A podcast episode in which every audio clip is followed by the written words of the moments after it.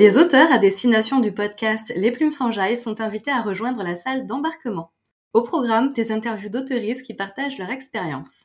L'objectif, te parler des difficultés qu'ils ont rencontrées et des solutions qu'ils ont trouvées pour les dépasser, mais aussi t'en apprendre plus sur les coulisses et leur quotidien d'écrivain. Si tu veux apprendre et partager dans la joie et la bonne humeur, tu es au bon endroit. Ici, tu trouveras plein d'astuces pour t'inspirer et gagner en expérience que tu sois publié ou non. Je m'appelle Adaline, je suis ton hôtesse pour cette aventure, en plus d'être bêta lectrice, auteur et graphiste. Je te donne des conseils écriture sur Instagram sous le compte adaline.auteur créative. N'hésite pas à venir échanger avec moi.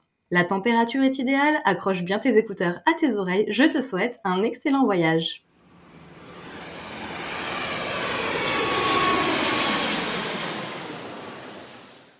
Bonjour Axel, comment ça va bien? Ça va très bien et toi? Il me tardait d'enregistrer cet épisode, ça fait un petit moment que j'ai pas fait le, podcast, donc je suis trop contente. Bah, plaisir partagé. Parfait. Alors aujourd'hui, on est là pour parler de la, trilogie pardon, Supernova.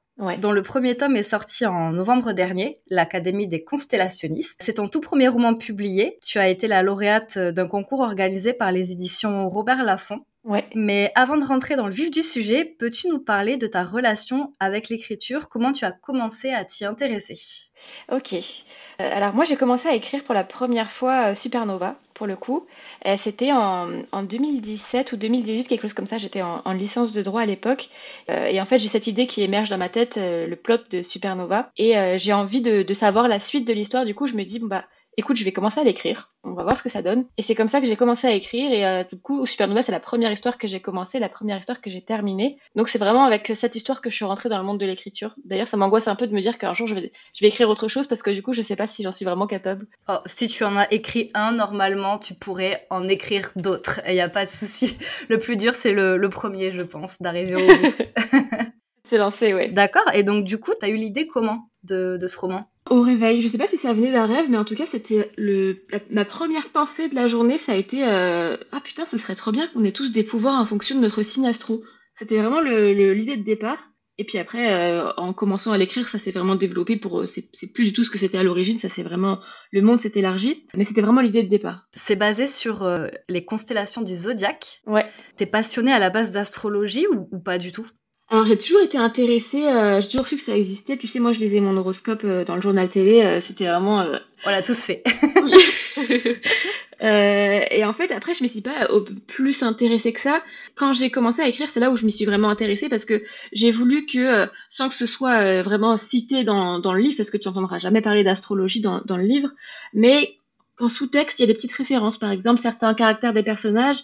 Par exemple, lui, il va être lion, bah voilà, il va être il va avoir ses caractéristiques, euh, ses, ses qualités, ses défauts, qui, qui sont celles d'un lion dans l'astrologie. Mais, euh, mais du coup, je m'y connaissais pas forcément. Là, je m'y connais un peu plus. Euh, mais tout ce qui est euh, thème astral, etc., moi, j'y connais rien. J'arrive pas. Je ne. C'est au-delà de, de, mes, de mes compétences. Oui, tu, tu peux lire ton horoscope, mais ça s'arrête là, quoi. Comme le commun des mortels, on va dire. Ouais, je connais, tu sais, ouais. Je connais mon signe lunaire, mon signe solaire et, et mon ascendant, mais c'est tout. Ah, je ne savais même pas qu'il y avait un signe solaire et un signe lunaire, tu vois. Tu viens de m'apprendre un truc, je connais les ascendants, mais c'est tout. C'est là où était euh, la lune euh, le jour de ta naissance? D'accord. Euh, c'est intéressant parce que justement, quand je me suis intéressée à ton roman, euh, au début, je savais pas trop faire la différence entre astrologie et astronomie. Et du coup, pour savoir exactement de quoi on parlait, bah, j'ai regardé. voilà. Donc, euh, l'astronomie, c'est l'étude de tout ce qui touche à l'univers d'un point de vue physique et chimique. Et l'astrologie, c'est l'étude de l'influence des mouvements des planètes sur les hommes. Donc, c'est pas exactement la même chose. Ça n'a même euh, rien à voir. Voilà, exactement. Donc, toi, c'était plutôt astrologie, du coup. C'était plus astrologie à la base parce que c'était vraiment bon les signes euh, du zodiaque etc euh, mais plus ça plus ça plus ça allait plus je me disais j'ai envie de m'éloigner un peu de cette dimension astrologie euh, parce que déjà je, je m'y connais pas extrêmement bien j'ai pas envie de froisser les personnes qui sont experts et qui diraient mais mais n'importe quoi et puis aussi euh, moi j'ai toujours été fascinée par les étoiles par euh, par l'étude bah, les désastres de manière générale et du coup je me suis dit j'ai envie de me rapprocher plus de cette dimension bah pas forcément physique parce qu'en plus moi je suis extrêmement nulle en physique euh, mais plus ouais, me détacher de l'astrologie pour me rapprocher de l'astronomie. Mais euh, tout, tout, ce qui est histoire dans le ciel, entre guillemets, sans toucher à l'astrologie, ça, ça, me passionne beaucoup. La manière dont sont nommées les étoiles, par exemple, c'est toujours des petites références à la mythologie grecque ou ce genre de choses. je trouve ça hyper intéressant. Mmh, je suis complètement d'accord. Moi, je suis pas trop scientifique non plus. Par contre, j'avoue, tout ce qui a un lien avec le ciel, les étoiles, les planètes, ça m'intéresse énormément. Et je pense qu'en plus, euh, il y a vraiment un lien en fait avec l'humain. Ça influence énormément. Mmh, mmh, Donc, euh, c'est assez passionnant. C'est très vaste, mais euh, passionnant. Est-ce que tu as fait des recherches au niveau de l'astrologie, de l'astronomie pour ton roman? Qu'est-ce que tu as fait Ouais, ouais. Alors, ben, tout ce qui est astrologie, tu sais, je te disais, je regardais un peu les qualités, les défauts euh, de chaque signe. Tu sais, je sais que tout le monde est différent et que t'es pas forcément collé à ses qualités, mais c'était un peu le cliché de, chaque signe. Donc ça, je me suis, je me suis beaucoup, j'ai beaucoup recherché. Après, en termes de, euh, de noms, par exemple, d'étoiles, je sais que alors, dans mon roman, euh, tous les constellationnistes ont un nom relatif à l'astronomie. Pour le coup, tu verras des, ouais, tu verras des noms d'étoiles, des noms de, de constellations, des, des noms de lunes de certains, de certains, de certaines planètes. Du coup, là, je me suis vraiment renseignée. du coup, j'ai j'ai vu que certaines planètes avaient des, des satellites euh, naturels, euh, enfin divers et variés. Il y en avait vraiment beaucoup. J'ai vraiment fait des recherches à, ce niveau-là. Euh, la signification de certaines constellations, notamment Cassiopée, qui est, qui est le nom du personnage principal. C'est vraiment dans ça que j'ai fait des recherches pour le coup. Et puisque tu parles de, de Cassiopée, est-ce que tu peux nous, nous, dire de quoi ça parle exactement, euh, Supernova? Ouais, alors Supernova, c'est l'histoire de Cassiopée, justement, qui a 18 ans et qui apprend qu'elle n'est pas une humaine tout à fait ordinaire parce qu'elle est constellationniste. Elle, elle maîtrise le pouvoir d'une constellation du zodiaque en l'occurrence, elle est Gémeaux, elle a le don d'ubiquité, elle est capable de se dédoubler. Euh, quand elle l'apprend, elle va intégrer une école de magie, l'Académie de Londres, pour apprendre à maîtriser ce pouvoir-là. Et ce sera l'occasion pour elle d'en apprendre plus sur, euh, sur son passé, sur ses origines, mais également de, de nouer de nouvelles amitiés. Et en fait, ce qu'elle sait pas, c'est qu'il y, a plusieurs années, il y a une, prophétie qui a été euh, qui a été énoncée, une prédiction qui révèle qu'une supernova, un constellationniste plus puissant que tous les autres, va se révéler. Et en l'occurrence, cette supernova-là va venir un peu chambouler le quotidien de Cassiopée et de ses amis à l'académie. Quels sont les thèmes que tu abordes dans ce roman? Euh, L'un des thèmes principaux, euh, ça va être l'amitié. C'est quelque chose qui compte, euh, qui compte énormément pour moi dans ma vie de tous les jours et j'ai vraiment voulu insuffler, tu sais, ce, groupe d'amis qui, qui fait des choses merveilleuses ensemble. Il y a le, le trope de la, de la family, quelque part. J'aime bien ce, ce genre de personnage, en l'occurrence Cassiopée, qui, qui n'a pas grand monde et qui, qui trouve en ses amis des proches finalement qui deviennent peu à peu sa famille. Euh, comme thème, euh, qu'est-ce qu'il peut y avoir d'autre? Tu l'as lu toi pour le coup? Non, pas encore. J'essaye de me mettre dans. Euh, il est dans ma palle, mais j'essaye de me mettre dans la posture d'un lecteur qui n'a pas encore entendu parler du livre pour essayer justement de poser plein de questions et essayer de voir si ça peut intéresser ou pas les lecteurs, tu vois. Leur donner envie de lire. Ok, sinon ton... tu vas être biaisé dans ton avis ou dans tes questions, ouais, je comprends. Exactement. Désolée, j'ai oublié la question. Ben moi aussi. Alors, moi je suis très en l'air, hein. je pars dans tous les sens en plus, donc... Euh. Moi, je suis, tout le temps un peu fatiguée et du coup, c'est un peu pareil. oui, ça y est, les thèmes. Donc, tu m'as parlé de la famille finalement qu'on se choisit. Oui. Donc, ça, c'est vrai que c'est quelque chose que j'aime beaucoup aussi. Ah oui, du coup, l'amitié, t'as la, la quête de soi. Tu sais, euh, découvrir qui t'es vraiment. C'est une question qui me, qui me taraude l'esprit euh, quotidiennement savoir pourquoi je suis là? C'est très personnel en fait. Ces ouais, thèmes. ouais, ouais, hein? C'est des thèmes qui me ressemblent vachement. D'accord. J'ai à peu près les mêmes aussi. C'est vrai? Ouais, exactement. Est-ce que quand tu as relu ton, ton, manuscrit, bon, je suppose que tu as fait plusieurs réécritures, oh oui. est-ce qu'il y a des thèmes qui sont apparus dont tu n'avais pas forcément conscience au moment de l'écriture? Parce que ça arrive parfois, on se rend compte de certaines choses, on n'en avait pas conscience au moment de l'écriture et ça arrive après. C'est une bonne question. Des choses qui reviennent, des petits schémas, des petits thèmes, ou des fois un type de personnage, tu sais, ou de lieu aussi, euh, qui sont un peu révélateurs de, toi finalement. Là, tout de suite, je pense à, un personnage en particulier qui est un peu euh, grumpy, qui est un peu, euh, qui est un peu détestable, mais t'aimes bien le détester. Moi, c'est le genre de personnages que j'adore, qui sont, qui sont pas tout blancs, qui sont pas tout noirs, qui sont, qui sont un peu gris pour le coup. Et dans, dans, dans, chaque roman, c'est ce personnage qui va, qui va me marquer. Et en fait, sans m'en rendre compte, j'ai vraiment créé ce personnage-là. Et mes éditrices m'ont fait le parallèle avec un autre personnage qui existe et je me suis dit putain mais c'est vrai qu'il lui ressemble, mais c'était pas du tout prévu. Enfin, et pour le coup, je pense là comme ça, je pense à lui.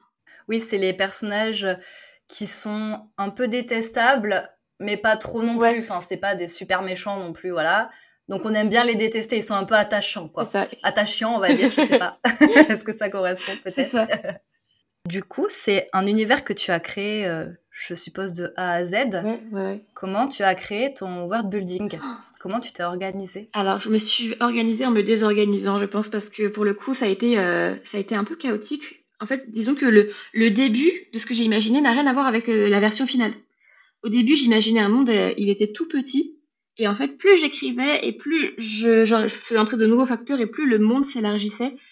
Et en fait, je crois que je me suis beaucoup inspirée de d'univers euh, assez large. Bon, bah, Harry Potter, c'est vraiment une des, une des grosses références. Je pense que n'importe qui qui va, qui va le lire va, se dire, enfin, faire un petit peu le lien avec Harry Potter, tout ce qui est école de magie, euh, ce genre de choses.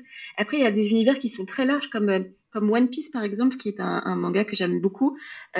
pour moi, l'auteur de One Piece a cette à ce génie d'avoir créé un univers extrêmement riche avec énormément de personnages et en fait tout trouve un sens. Et moi c'est vraiment ce que j'ai voulu faire. J'ai voulu élargir mon, univers au maximum, mais que tout, tout ait un sens. Genre, si tu t'interroges à chaque chose, chaque chose a, une réponse. Et ouais, donc, dans l'école de magie, ça va être beaucoup Harry Potter. Mais j'ai voulu aussi mettre ma petite patte à moi, trouver, euh, bah, encore une fois, pourquoi chaque chose existe et le relier à mon univers. C'est vraiment ce que j'ai voulu faire. D'accord. Oui, parce qu'en fait, tu as mis euh, six ans pratiquement à l'écrire, donc ça s'est fait vraiment au fur et à mesure. Et puis euh, à cet âge-là, c'est euh, un moment où on grandit, où on, mature, où on mature, où on mûrit, pardon. et du coup, euh, forcément, tu, tu, évolues et tu enrichis ton texte au fil des années. Honnêtement, il y a, la plupart des choses que j'ai ajoutées, je l'ai ajoutées sur la fin. Au début, c'était un univers très classique, et plus je rentrais dedans, plus je voulais que qu'il soit vraiment marqué, que l'univers ait vraiment une patte qui m'est qui, qui m'est propre. et du coup, j'ai vraiment creusé dessus, mais ça a été c'est venu dans les dernières années pour le coup. Oui, c'est tu voulais que ce soit unique. Exactement. Et mais c'est venu finalement avec l'âge, justement, peut-être avec la Avec l'âge, avec l'expérience, avec euh, toutes les réécritures aussi. À chaque fois, je dans les réécritures, je cherchais à, mettre un petit détail par-ci par-là qui, l'air de rien, captivait le lecteur et le plongeait dans l'univers. En termes justement d'inspiration pour créer ton école, en termes d'ambiance et d'architecture, qu'est-ce qu'on peut ressentir comme atmosphère si euh, on est accepté en tant qu'élève et si on va euh, étudier là-bas Qu'est-ce que qu'est-ce qu'on découvre Comment on se sent euh? J'ai voulu mettre une, une, atmosphère assez chaude et en même temps assez froide dans les dans les par exemple dans les murs de, de l'académie qui sont en pierre. Il y a beaucoup de, de pierre. Mais en même temps, toute cette magie qui flotte, j'ai voulu que ce soit assez chaud. Et je vais te dire une confidence. J'ai pour pour me, me, balader dans le dans le dans le l'académie, je me suis inspirée du, du château de Chambord je sais pas si tu connais. Oui, je l'ai visité. C'est vrai, bah t'as eu cette chance, moi je l'ai pas eu.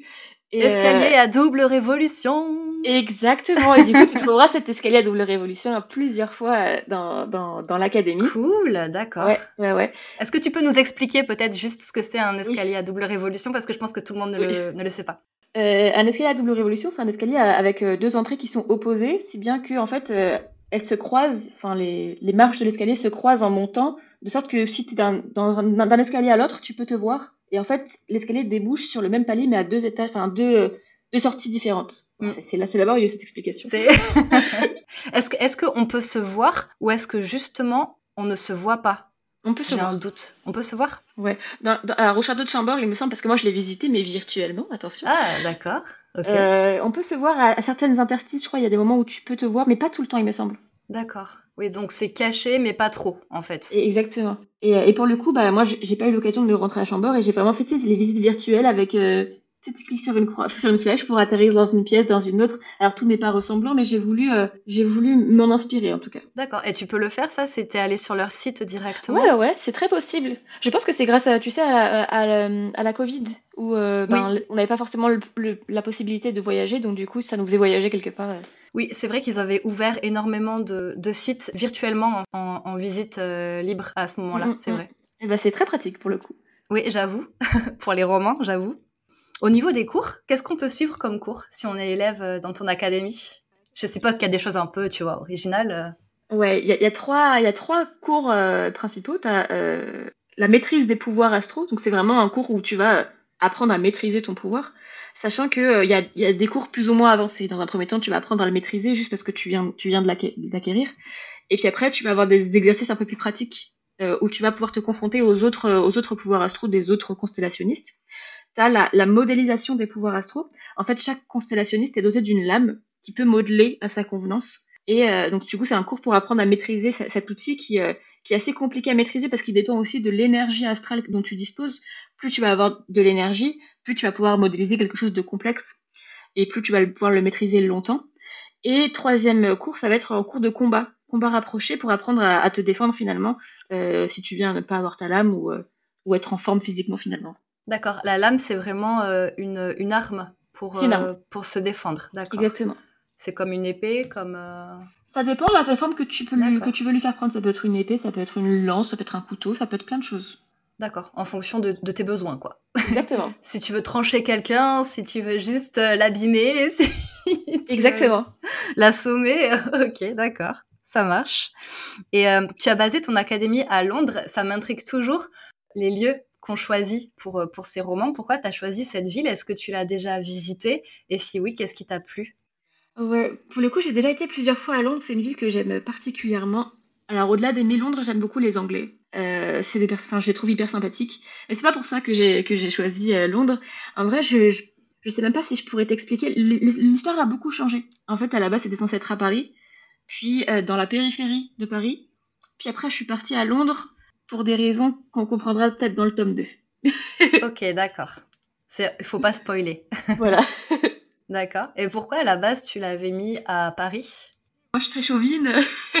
Donc euh, grande ville, quoi. Capitale, tout ça Exactement. Je voulais vraiment qu'il ouais, d'être dans une grande ville au cœur de. En fait, je voulais ce truc où t'es là, mais de, enfin, t'es là euh, en tant que constellationniste au milieu de d'humains qui, qui s'appellent des, des Arunta dans, dans Supernova, et en fait, personne ne le sait. Et j'aimais bien cette idée un peu comme dans Harry Potter où, euh, bon, lui, il n'est pas à Londres même, l'école n'est pas à Londres, Poudlard n'est pas à Londres, mais t'as ce truc où les les moldus et les sorciers se, se côtoient finalement. D'accord, oui, c'est tellement grand qu'on peut passer un peu inaperçu. Ça permet euh, ce côté-là. D'accord. Et j'ai vu aussi que tu as créé une langue constellationniste. Comment tu as fait? C'est juste quelques petits mots ou c'est carrément un vrai, un vrai langage que tu as créé? C'est quelques petits mots, en vrai, je sais pas, tu sais, euh, comme les, les orques, il me semble, dans le Seigneur des Anneaux. C'est pas Tolkien, ouais. Oui, exactement. Je ne suis pas Tolkien. Non, c'est quelques, c'est quelques mots. Euh, je pense qu'il faut vraiment être euh, linguiste pour créer un, un- un Oui. langage, ou alors passer énormément de temps. Euh, pour le coup, moi, il y a des, je fais pas n'importe quoi. J'essaie de, de, même les- que ce soit les terminaisons, la conjugaison, j'essaie qu'il y ait toujours, euh, que ça matche toujours. Et après, au niveau de la langue, euh, je m'inspire beaucoup du basque. D'accord. Mais moi aussi. Mais arrête de faire comme moi, franchement, mince, quoi. Je croyais que j'étais unique et en fait, non, quoi. C'est agaçant, franchement. J'adore euh, le Pays Basque, euh, cette langue, cette culture. euh, voilà. Et moi, je l'ai découverte, euh, bah, en fait, pour le coup, je, je ne connaissais pas forcément la culture basque. Je l'ai découverte, je cherchais une langue. À la base, c'était très, c'était un mélange d'espagnol et d'italien. Et ça, ça me plaisait pas forcément. Il y avait des idées, mais c'était pas forcément ce que je voulais.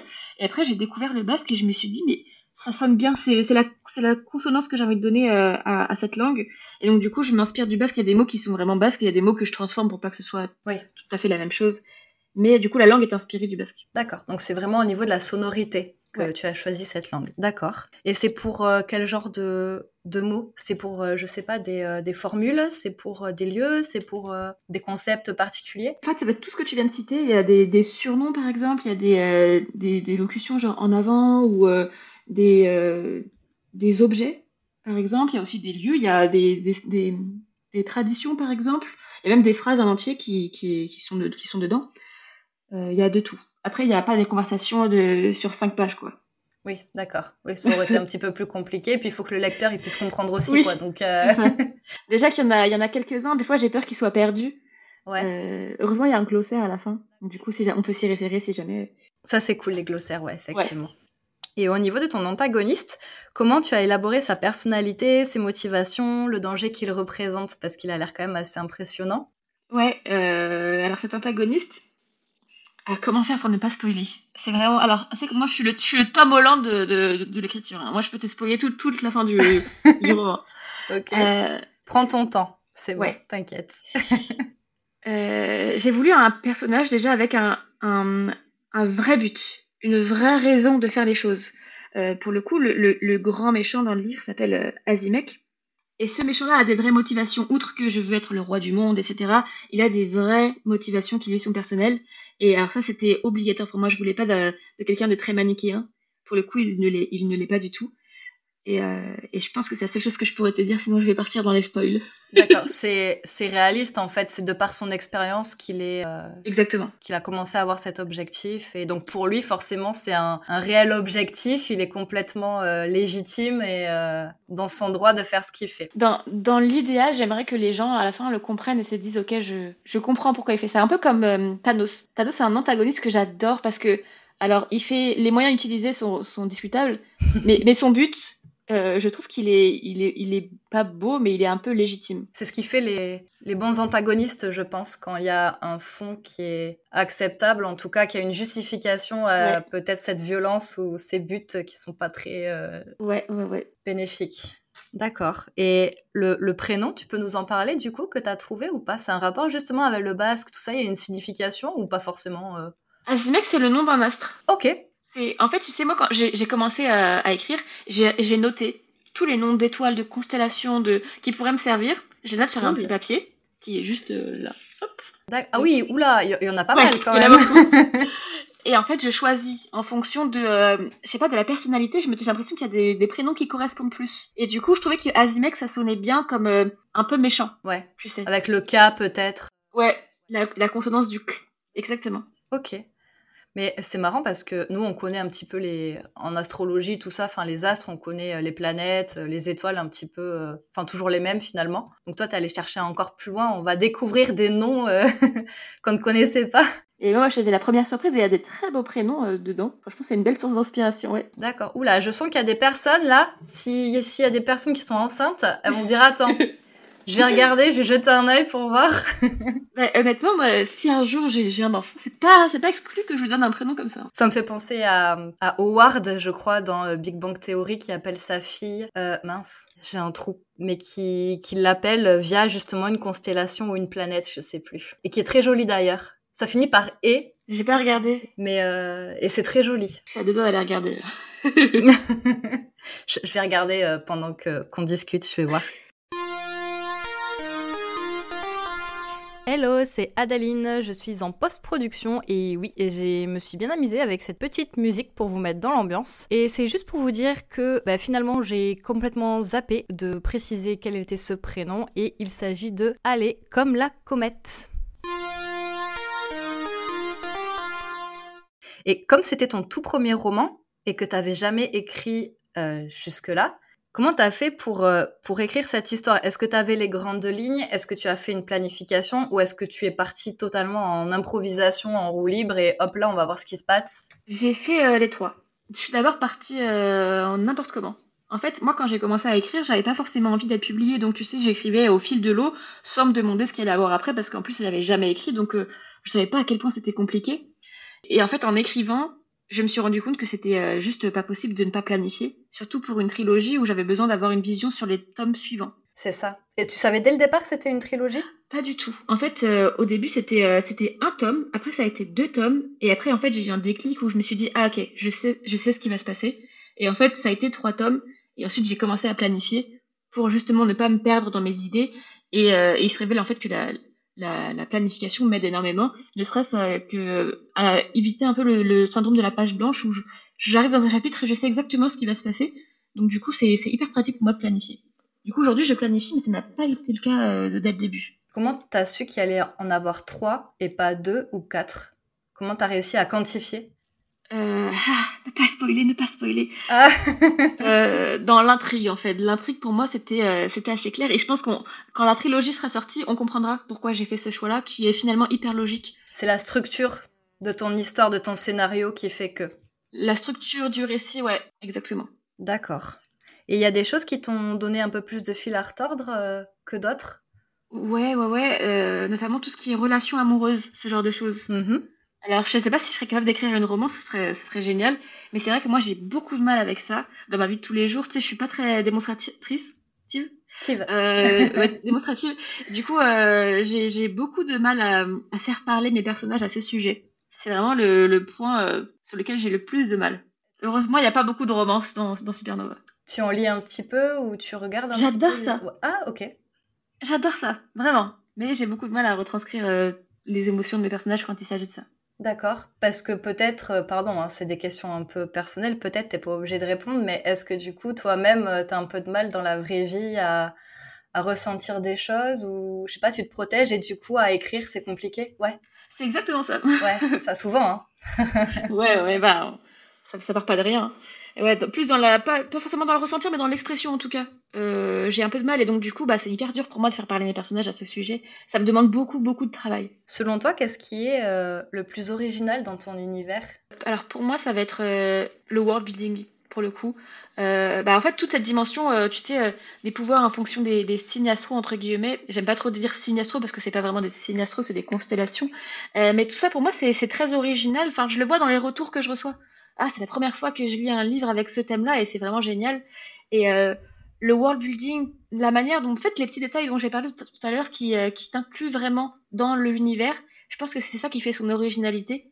Euh, parce qu'on se sent vraiment immergé dans un univers qui n'existe pas. Hmm. D'accord. Je pense que c'est ça. On est vraiment en mode euh, évasion euh, du quotidien, quoi. On rentre ailleurs. Ouais, Ok. Et il y a des petits, il y a des lieux un peu? Y a... Est-ce qu'il y a un lieu que tu aimes particulièrement qui pourrait donner envie de d'y aller, de le découvrir? Pour le coup, il y a 95% de... du récit qui se passe à l'académie. D'accord. Donc du coup, on sort pas vraiment de ce cadre-là. Ok, il y a des pièces un peu peut-être euh, magiques ou un peu surprenantes ou avec une ambiance particulière? Il y a une, pièce que j'aime bien, mais parce que c'est une pièce dans laquelle les personnages se retrouvent beaucoup au fur et à mesure du récit, c'est la salle d'astronomie. Ok. Euh, c'est une salle qui, euh, qui a priori est désertée, et dans les, ça va être un peu le, le, QG de Cassiopée et de ses amis au centre d'académie. Donc c'est là où il crée des liens. Ouais, c'est là où c'est là où ça se dispute, c'est là où ça se réconcilie, c'est J'aime bien cette pièce. D'accord. Il se passe plein de trucs, quoi. Ouais. au niveau des liens de personnages. Pour l'héroïne principale, donc qui s'appelle euh, Cassiopée, tu t'es directement inspirée de toi, il me semble. Alors au début, ouais, c'était. Euh, moi, j'écrivais pour moi, donc du coup, je mm. me suis dit, je vais créer une héroïne qui me ressemble. Et en fait, plus j'ai écrit, plus je j'ai mis de la distance avec elle parce que, bah, déjà, c'était pas, la... pas le personnage que je voulais raconter. Je voulais pas me mettre moi dedans. Je voulais que ce soit euh, quelqu'un d'autre au fur et à mesure de l'écriture. Et, euh, et, du coup, aujourd'hui, on a, on a des, des, ressemblances, mais on a surtout beaucoup de différences. D'accord. Mais on n'est pas du tout pareil. Bah, dans, le, dans le vécu, déjà, on n'a pas le même vécu. Elle a un vécu qui est beaucoup plus dur que le mien. Donc, du coup, elle a des réactions qui ne sont pas les miennes. Même moi, si je la rencontrais, je me dirais, bah, je j'aurais pas fait j'aurais pas fait pris ces décisions là mais parce que on n'a tout simplement pas la même histoire hmm. oui clairement et il y a des personnages des caractères de personnages qui t'ont permis d'extérioriser certaines choses ou euh, que voilà ça t'a fait du bien tout simplement euh? Euh, non, pas vraiment. J'ai pas, j'ai pas de personnage qui m'a libérée. Non, non, non.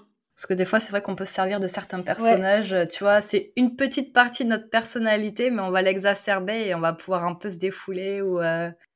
J'ai pas, j'ai pas ressenti ça en tout cas. Et pendant l'écriture de ton manuscrit, de ton manuscrit, oh là là, non mais c'est une catastrophe aujourd'hui. de ton manuscrit, c'est basque, voilà. Tiens, c'est la version manuscrit en basque. J'ai vu que tu écoutais de la musique aussi souvent. Ouais. Et euh, on est sur quelle sorte de son? Est-ce que je me suis posé la question, tu vois, est-ce qu'il y a des choses un peu nébuleuses en mode cosmos, tu sais, parce qu'il existe des, des, sons un peu comme ça, euh, ou est-ce que c'était des mélodies plutôt sans parole, ou est-ce que c'était des chansons plus modernes? C'était quoi que t'écoutais? Quand j'ai commencé l'écriture, j'écoutais vachement de musique classique parce que ça m'apaisait et ça me permettait de me déconnecter. J'aimais pas qu'il y ait des paroles au début parce que ça me déconcentrait, j'avais envie de chanter et donc du coup c'était pas du tout bénéfique. Oui, non. On n'était pas sur un karaoké, quoi. Ça. et en fait, euh, plus le temps passait, plus je découvrais d'autres musiques et des musiques, même avec des paroles qui, qui me mettaient vraiment dans le truc. Et aujourd'hui, je sais que j'écris vachement des, mes chapitres avec des musiques qui me font penser à ce que je suis en train d'écrire, qui me mettent dans l'ambiance. Donc, des fois, ça va être des musiques, comme tu dis, un peu de cosmos. Des fois, ça va être des musiques très en force, quand il y a des scènes de combat, par exemple. Des fois, ça va être des musiques très. Euh, bah, une que j'écoutais récemment dans, pour, le tome 2, qui est une musique basque pour le coup. C'est une musique parce que dans ce chapitre-là, il se passe quelque chose qui est assez joyeux, qui est assez festif. Et donc du coup, je... c'est la pilla Bayona ou pas Non, c'est le cliché. Chocolatéro, tout ça, non, c'est pas ça. Euh, truc des férias. En fait, si je sais comment ça s'appelle, mais je sais pas comment le prononcer, donc je sais pas si je vais m'y risquer. Allez, vas-y. Au pire, on rigole. C'est une chanson euh, festive, c'est ça? Apparemment, c'est une chanson qui est très, euh, enfin, très connue. Enfin, c'est une chanson que les Basques chantent souvent. Et c'est. D'accord. Egoak. D'accord. Oh, ça va. Egoak. Tu connais? Non, pas du tout. Ah, d'accord. Enfin, s'il faut de... le son, je le connais, mais le titre, non. Et bah j'adore cette musique. Ok, donc là c'était plutôt euh, festif. Tu, tu lis, tu écris pardon en écoutant la musique ou tu l'écoutes d'abord pour te mettre dans l'ambiance et ensuite tu écris? Ça dépend. Des fois je vais, je vais écrire et il y a une musique qui va me rester. Je me dis oh là là celle-là j'aime bien, elle est bien faite pour ce chapitre et donc du coup je la mets en boucle et j'écris le chapitre sur ça. Et des fois comme cette chanson-là en particulier, j'avais écouté cette chanson en, en amont et je me suis dit j'adore cette musique, c'est vraiment ce que je veux retranscrire euh, pour ce chapitre-là. Du coup je l'écouterai quand je l'écrirai. Au niveau de l'émotion, de l'énergie ouais, en fait. Exactement. D'accord. Et est-ce qu'il y a des outils particuliers qui t'aident, qui t'ont aidé dans ton processus d'écriture Parfois, il y en a qui, qui, utilisent certains logiciels, certains procédés, tu vois, la méthode, euh, je sais pas moi, des, des post-it par exemple. Est-ce que toi, tu as utilisé ou testé ce genre d'outils? Moi, pour le coup, j'ai alors j'ai les post-it là qui sont juste en face de moi. Ouais. Euh, alors, ça m'aide, mais plus parce que moi, je suis très visuelle comme personne, donc du coup, j'aime bien voir euh, en face de moi ce que j'ai. Et du coup, tu sais, je, je vois ma charge de travail qui me reste à, à venir quand je vois le, le nombre de post-it qui est barré. Après, en termes d'outils, par exemple informatique ou quoi, bon, j'écrivais sur page le premier, là j'écris sur Word le, second, euh, mais je vais avoir des outils genre Antidote, tu sais, pour euh, corriger mes fautes d'orthographe. J'ai vachement utilisé ce, cet outil-là et heureusement parce que waouh, le nombre de fautes. C'est vrai. Au niveau de l'orthographe, comment ça se passe de manière générale? T'es plutôt bonne ou c'est pas trop ton truc? Je suis très douée en orthographe, j'ai jamais eu de problème, mais euh, en fait, quand t'es écrit bah, 150 000 mots, bah, au bout d'un moment, il y en a forcément que tu, des fautes qu'en plus que tu t'es relu mille fois mais tu les vois plus. Et donc du coup c'est très pratique d'avoir Antidote, euh, même pour les répétitions ou ce genre de choses. Moi j'aime beaucoup ce, ce, logiciel. En plus, quand tu es dans l'inspiration, honnêtement, l'orthographe, ça, ça, passe vraiment au dernier plan, quoi. Je veux dire, tu es là, c'est ton idée, les émotions, ce qui se passe, mais alors l'orthographe, ça passe à l'as complet. Et puis des fois, tu te retrouves avec des coquilles, tu te dis, mais vraiment, j'ai écrit ça C'est clair, tu sais, les fautes de basique, fautes basiques que tu fais. C'est ça. Ou alors, des fois, tu transformes les mots, du coup, ça n'a plus de sens. Ou alors, ça a des sens assez euh, drôles, du coup. Ouais. c'est, euh, Exactement. J'aime bien voir les perles des auteurs euh, à ce niveau-là, justement. Il y a des trucs qui sont vraiment très, très fun. ouais, je suis d'accord. Est-ce que tu as des astuces pour arriver au bout d'un premier jet? Parce que tu as quand même mis du temps à l'écrire. souvent, c'est vrai que quand on commence, on est ado, on est au lycée. C'est rare qu'on voilà, qu'on écrive euh, d'un coup, qu'on mette six mois à écrire un livre ou quoi. Après, il y a les études qui nous prennent. Euh, voilà, euh, au niveau du temps, c'est clair que ça passe pas forcément en priorité. Qu'est-ce qui a fait que tu es arrivé au bout de ton premier jet après toutes ces années? Alors moi c'était compliqué pour moi parce que bah, j'ai commencé, j'étais à l'université pour le coup, et euh, j'avais des études très prenantes, donc du coup je, mettais beaucoup de temps. Et ensuite je me suis vraiment consacrée à l'écriture, mais j'avançais pas forcément très rapidement parce que j'avais ce problème de vouloir écrire le manuscrit parfait dès le premier coup. Mmh. Euh, et après j'ai compris, quand euh, on l'a répété, répété, répété, que le premier jet c'était un brouillon. Et il y avait une, une part de moi qui était un peu, qui avait un peu d'ego et qui se disait non mais moi je, veux m'en sortir, je peux très bien écrire un, un super manuscrit dès le début. Ben, la réponse est non tout le monde passe par là. Le premier jet, il est vraiment fait pour que tu libères euh, ton écriture. Et donc, du coup, c'est vraiment euh, quand j'ai compris que mon premier jet ne serait pas parfait et que du coup, j'ai arrêté de le réécrire. Là, j'ai vraiment pu terminer, venir à bout de ce projet. Mais euh, je sais que si j'avais continué à vouloir écrire le, écrire le truc parfait, j'aurais, j'aurais pu être encore en train de, réécrire le chapitre 20 là. Donc ça a vraiment été une, astuce entre guillemets, y aller comme ça au fil de l'eau sans, sans vouloir écrire le truc parfait. Ça t'a libéré en fait. Euh, énormément. Énormément. Ça t'a enlevé une pression. C'est clair. Mais c'est un mythe, ça, de toute façon, le premier jet parfait. Euh, pour ma part, je sais que moi, j'aime pas trop les jets, les premiers jets trop brouillons, où il y en a, euh, ils disent souvent qu'ils vomissent, tu vois, leur premier jet. moi, je peux pas, parce qu'en fait, la réécriture, après, enfin, il y a tellement de, de, de, de, travail à effectuer que moi, ça me fait carrément flipper. Donc du coup, j'essaye de relire, tu sais, le, dernier chapitre qui a été écrit, de l'améliorer un petit peu, etc. Mais tout en avançant en fait. Ce qui fait que on arrive à un premier jet qui est pas parfait, mais c'est pas forcément un, brouillon qui part dans tous les sens non plus. C'est quand même assez structuré. Euh. Donc il y a des petits entre-deux comme ça aussi qui existent. Euh. J'ai fait la formation de l'ICAR, je sais pas si tu vois ce que c'est. Oui. Et euh, dans cette formation, il y a une, une intervenante qui s'appelle Johanna euh, Johanna, elle, m'a donné un conseil, enfin, elle m'a donné un conseil. Elle a donné un conseil euh, qui m'a énormément aidé, c'est vise le 14 sur 20 lors de ton premier jet. D'accord. Ça veut dire n'écris pas un 20 sur 20 parce que tu, c'est pas possible. Écris pas non plus euh, un truc illisible. Vise un, 14, tiens, un petit 14, non, allez, un petit 12. Vise quelque chose, enfin, écris quelque chose qui, qui n'est pas parfait, mais qui n'est pas non plus illisible. C'est comme ça que je l'ai compris en tout cas. Et ça m'a beaucoup aidé parce que moi aussi, mon premier jet est assez propre finalement. Il est pas parfait, mais quand je me relis, je suis pas là, mais qu'est-ce que j'ai voulu dire? Je comprends quand même ce que j'ai voulu, euh, ce que j'ai voulu oui, on est quand même sur quelque chose de cohérent, quoi. Oui. ok. Tu as parlé justement de tes études, donc tu as fait des études de droit et de communication. Ouais. Euh, donc c'est des études qui prennent quand même euh, pas mal de temps, hein, qui sont assez intenses. Et ensuite, tu as pris une année sabbatique au cours de laquelle tu as réalisé que ta vocation c'était d'écrire. Je voulais savoir pourquoi ce choix de prendre une année sabbatique Parce qu'il y a des gens, tu sais, qui veulent, qui ont l'envie mais qui osent pas sauter le pas. Et comment s'est manifesté ce, déclic où là, tu étais sûr que ce que tu voulais faire, c'était écrire? Alors en fait, cette année sabbatique, elle est, elle est intervenue entre ma licence et mon master. En fait, j'étais en licence de droit et euh, j'ai commencé à écrire quand j'étais en licence. Et à ce moment-là, j'étais en, deuxième année quand j'ai commencé. Dès la deuxième année, j'ai su que la licence, enfin le droit, c'était pas pour moi, mais je voulais quand même aller jusqu'au bout de la licence. Et là, par contre, j'en pouvais plus de, mon quotidien, de, la vie que j'avais, elle ne me plaisait plus. Du coup, j'ai voyagé pendant six mois. Je suis partie, j'ai pris mon sac et je suis partie. Je suis allée en, Asie, enfin j'ai fait. Toute seule, t'es partie? J'étais avec mon copain de l'époque. D'accord. On était deux. Et, euh, et du coup, c'est génial. C'était génial. Et sur la route, je me suis dit, enfin, j'écrivais encore sur mon téléphone, c'était un peu laborieux parce que j'ai pas d'ordi, donc forcément, j'écris avec ce que je peux. Mais je me suis dit, en fait, je, je veux ma vie plus tard, je veux être sur la route et continuer à écrire. C'est ce que je veux faire. Et donc, du coup, je suis, rentrée en France pour, euh, pour continuer mes études, pour avoir quand même ce backup de me dire, bon, bah, t'es écrivain, ça, ça paye pas les factures, quoi. Sauf si t'es plus, plus, plus. Du coup, je veux quand même avoir un métier qui me plaît je me suis, rentrée du coup euh, après mon voyage, je me suis inscrite en master en alternance. J'ai commencé mes études, j'ai terminé mes études et en fait durant tout, tout mon master ça a été hyper compliqué parce que j'avais qu'une seule envie, c'était d'écrire et pour le coup j'avais vraiment peu l'occasion parce que c'était très prenant. Hmm. Et, je, et, je, me suis dit non vraiment ça me, ça me conforte dans l'idée que je vais vraiment écrire. Et du coup j'ai arrêté mon master et je me suis consacrée 100% à l'écriture pour me donner une chance euh, au moins de terminer ce manuscrit. Je l'ai terminé et je l'ai envoyé et ça a fonctionné pour le coup. D'accord, oui, dans le voyage, en fait, euh, tu t'es retrouvé dans la situation que tu voulais vivre. Enfin, tu t'es retrouvé à voyager, en train d'écrire, et en fait, c'est ta situation un peu, idéale, en fait. Et c'est là que tu t'es aperçu que c'était ça que tu voulais faire. Et, Tout à fait. Et après, quand tu es retourné à tes études, ça te manquait tellement que tu t'es dit, ok, c'est bon, c'est ça, quoi. C'est ça, exactement. D'accord. Et aujourd'hui, euh, j'ai vu que tu es Game Master. Ouais. Je trouve ça génial comme, euh, comme travail. J'avais postulé d'ailleurs dans des games, euh, enfin dans des, vrai escape. Ouais, j'adore. J'en fais plein, j'adore ça.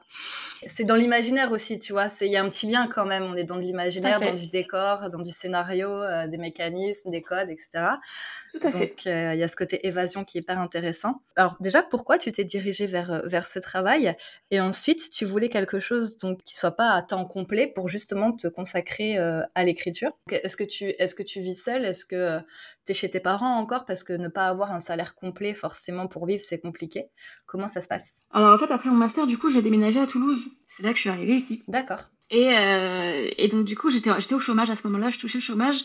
Et en fait, j'arrive dans une ville où je connais personne, j'ai pas de lien. Franchement, je... c'était à une période de ma vie où je me sentais un peu seule, je me rendais pas forcément compte parce que je suis, je suis très positive, je vois toujours le positif partout. Et puis du coup, je me suis dit, je vais quand même essayer de me faire des amis. Euh, je suis pas quelqu'un de hyper euh, extraverti. Ah, salut les gars, comment ça va? Donc du coup, je, je mets un peu de temps à créer des liens, tu sais. Mm. Et je me suis dit, bon, bah, je vais trouver un, un travail à temps partiel pour pouvoir écrire mais un travail qui me plaît, pas un travail où j'y vais à reculons. On est d'accord. Et du coup, euh, j'en parlais avec une copine qui m'a dit, mais toi, je te verrais trop travailler dans, une, dans un escape game, euh, c'est trop ton truc. Et je lui ai dit, mais tu sais que t'as raison. Et du coup, j'ai cherché sur Indeed, tu sais, les, les offres d'emploi. Il y en a une qui cherchait juste à côté de chez moi. Bah, j'ai postulé, j'y suis allée, ça a été la meilleure décision de ma vie parce que j'ai rencontré des gens super. C'est vraiment un travail qui me plaît. Je m'amuse vraiment quand je vais au travail et j'ai des collègues géniaux, donc euh, c'était vraiment le bon compromis. Oui, en général, le, les personnes qui travaillent là-bas, c'est des personnes assez fun, assez ouvertes. Ouais. Euh, et puis même la clientèle que tu as, c'est une clientèle qui souhaite passer un bon moment. En général, tu es entre amis ou en famille. Donc voilà, t'as pas des gens qui râlent, tu sais, comme tu peux avoir dans les commerces. Tu seras surprise Ah, c'est vrai, non, c'est pas possible. Ah, il y a des mauvais perdants peut-être? Mais il y, a des, y a des gens qui n'ont pas envie d'être là et à chaque fois je me dis mais les gars franchement c'est 25 euros la, partie par personne souris tu vois sois content d'être là. Heureusement c'est rare la plupart des gens viennent pour le loisir donc ils sont contents. Mais c'est vrai qu'il y a toujours des personnes où tu te dis mais on t'a forcé on, tu es sous contrainte pour être ici? Euh, je pense qu'il y en a oui. Je pense que oui. Et c'est hyper déstabilisant parce que nous on arrive avec notre bonne humeur notre joie on veut vraiment faire jouer les joueurs et puis eux ils ils nous rendent pas un peu ce qu'on leur donne et du coup c'est un peu frustrant on, fait ce qu'on peut quoi. Ouais. mais c'est pas la majorité si j'espère. Non non non non, non, la majorité c'est des gens super cool qui sont là pour s'amuser et du coup qui, qui partagent la vibe D'accord. Et euh, pourquoi tu as choisi Toulouse? Parce que du coup, tu t'es. Avais... Non, tu connaissais personne, donc euh, tu n'avais pas ta famille, tu n'avais pas d'amis? Euh, Alors, ma meilleure amie, qui, ma meilleure amie elle, est, elle, est, elle est championne du monde de boxe, et en fait, elle, oh. a rejoint le. Ouais, ouais, elle est même double championne du monde. Oh my god. Et elle a rejoint le pôle France de boxe qui est à Toulouse, et à la période où moi j'allais quitter mes parents, donc du coup, on s'est dit, bah, tu sais quoi, viens, on va à Toulouse toutes les deux. Et c'est comme ça qu'on est arrivé à Toulouse. D'accord, ok. Oui, donc. quand je suis arrivée, j'avais qu'elle. Et du coup, tu... vous étiez en colocation ou euh, Pas du tout, parce qu'elle, elle est en couple, donc elle était avec son copain. Euh, et du coup, moi aussi, j'ai besoin de beaucoup d'espace, donc ça m'arrangeait bien aussi d'être seule. Donc c'était parfait. Mais comment tu fais pour vivre euh, financièrement avec juste un mi-temps? Bah du coup, je... alors ça paye quand même le loyer, hein, mais j'ai pas l'emploi qui complète mon revenu. D'accord. Ah oui, comme. Pas, tous les mois, je, je comprends pas trop le calcul, mais je m'en sors. personne comprend rien à Pôle emploi ou à la CAF de toute façon. Donc, Exactement. on va pas se mentir. Alors maintenant, on va parler du, du, concours auquel tu as participé, parce qu'en fait, c'est ton tout premier roman, c'est aussi ton premier concours et ta première soumission a été euh, le reste gagnante de ce concours. Il a été organisé par euh, la collection R, que je ne connaissais pas, je l'ai découvert euh, avec toi. C'est la collection Jeune Adulte des éditions Robert Laffont. C'est un concours TikTok. Est-ce que tu peux nous parler des modalités de ce concours? Ouais. Alors pour, euh, pour ce concours, il fallait euh, d'une part envoyer son manuscrit euh, à la collection R, comme n'importe qui le ferait en soumission, et il fallait également être capable de pitcher, donc de, résumer son roman sur la plateforme TikTok en deux minutes. Donc il fallait poster sa, plateforme sous le hashtag un air de premier roman, qui est le nom du concours. Et ensuite, à partir de là, il y avait une première sélection qui était faite par la maison d'édition qui sélectionnait trois manuscrits. En l'occurrence, ils en ont sélectionné quatre parce qu'ils aimaient beaucoup la qualité des manuscrits. Et ensuite est intervenu un jury de, d'influenceuses littéraires, donc euh, des, des, des, lectrices, euh, des férus de, de, lecture, qui elles ont chacun, enfin elles ont lu les quatre manuscrits, elles ont choisi leur préféré et le manuscrit majoritaire remporter le concours. D'accord. Donc, euh, je suppose que euh, la première sélection, c'est d'abord fait avec les vidéos, peut-être, le pitch, ensuite euh, le manuscrit, non? Ou, Non, non, ça a, ça a, été les deux. Ça a été un mélange des deux. Ils lisent le manuscrit parce que si la vidéo est super mais que le manuscrit tient pas la route, ça ça marche pas pour les maisons d'édition. Donc ça a été vraiment un mélange des deux parce que quelque part il faut savoir ben, pitcher son roman, vendre son roman une fois que qu'il est qu'il est, qu'il est écrit. Donc je pense que c'est aussi cette dimension qui était importante. Donc ils ont vraiment fait les deux, j'imagine. À part le, manuscrit en intégralité, il y avait autre chose à envoyer comme un synopsis, par exemple, une présentation de l'auteur? Non, rien du tout. Non, non, non. D'accord, donc juste, la vidéo juste le manuscrit. Euh, et le manuscrit, d'accord. Exactement. Et donc, euh, ça s'est passé comment? On t'a euh, contacté pour te dire que tu étais dans les finalistes? Ouais, ouais, ouais. Ouais, exactement. J'ai reçu un mail. je m'y attendais pas. En fait, moi, je ne sais pas pourquoi. Je pensais pas qu'ils allaient annoncer les finalistes. Et du coup, j'ouvre, j'attendais pas de mail. Tu sais, j'étais pas dans l'attente, oh, tous mm. les mails que je reçois, je les ouvre. Ah non, moi, j'ouvre mon ordi, je vois un mail et, et, là, je comprends. Je lis le mail en diagonale, je, je suis pas sûre de ce que, de ce que je lis.